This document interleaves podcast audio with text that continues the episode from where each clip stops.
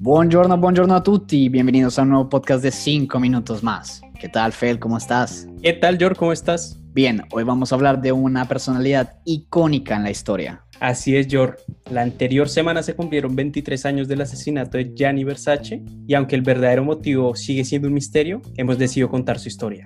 Así que quédense, comenzamos. Empecemos. Puedes escucharnos donde quieras, cuando quieras y con quien quieras, a través de Apple Podcast, Spotify y Anchor. Nos puedes encontrar como 5 minutos más con un signo de exclamación al final. Síguenos en nuestros perfiles de Instagram, Twitter y Facebook con el nombre de 5 Minutes More con un signo al final, donde estaremos publicando contenido extra, fotos y te mantendremos al tanto de los nuevos capítulos de 5 minutos más. Hoy hablaremos del asesino de Versace.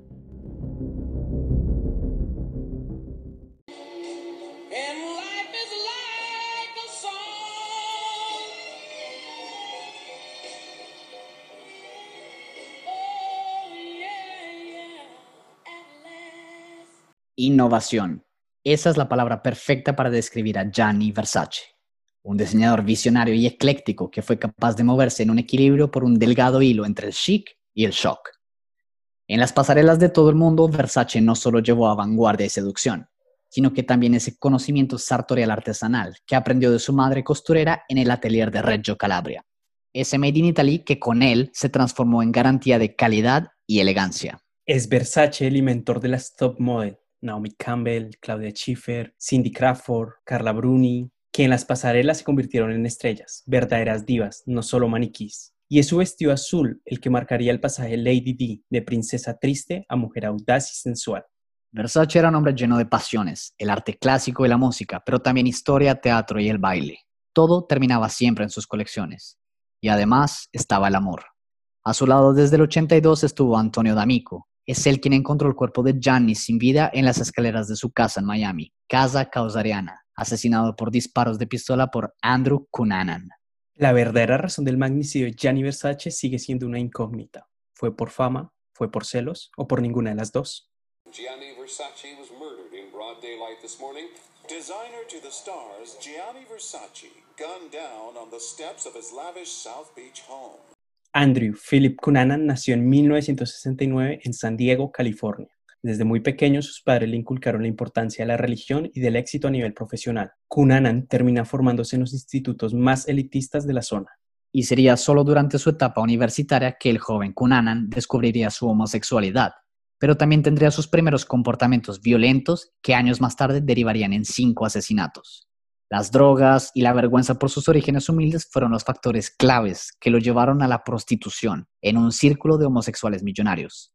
Sus dotes de genio, mentiroso y manipulador le sirvieron para construir una doble vida hasta 1997, porque sería precisamente en ese año que se suicidaría.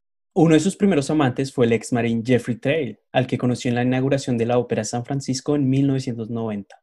Cuatro años después, el millonario Norman Blatchford le pidió que se mudara a su mansión, pero otro hombre se cruzaría por el camino de Cunanan, el arquitecto David Machen, del que se enamoró locamente.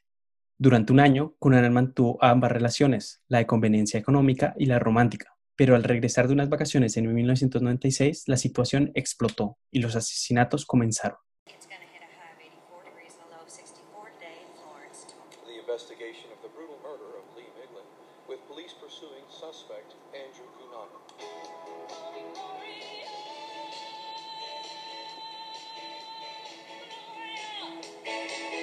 Así es, tras ser expulsado de la casa del millonario Blatchford, Cunanan decidió viajar a Minneapolis.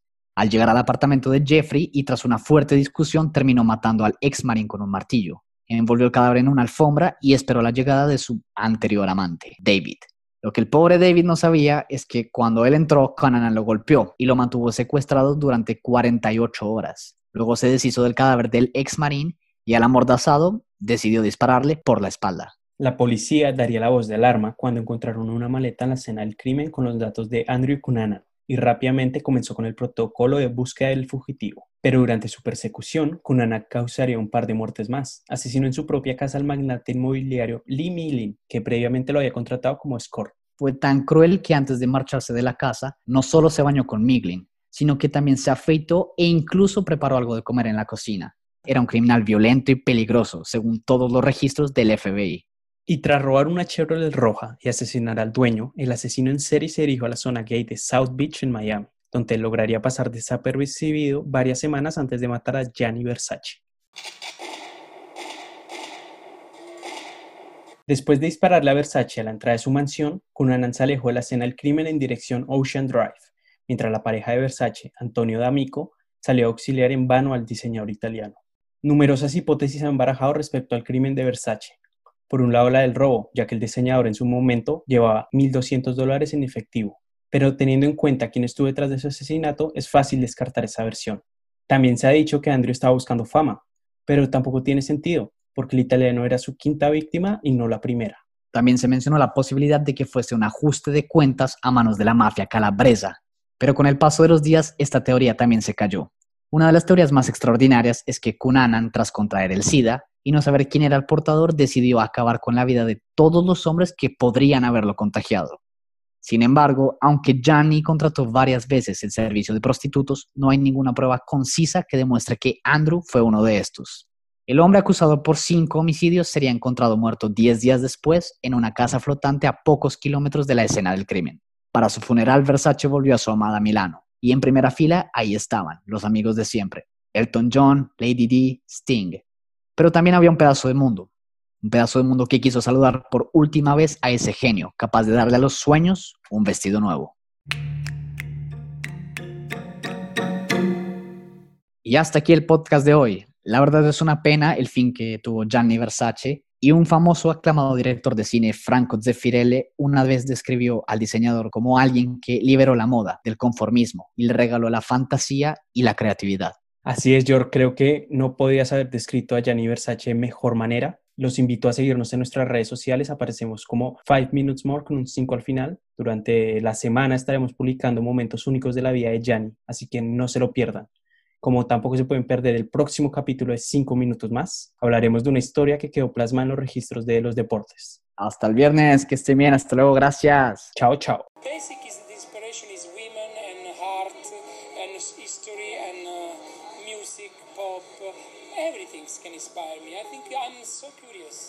Life is so beautiful.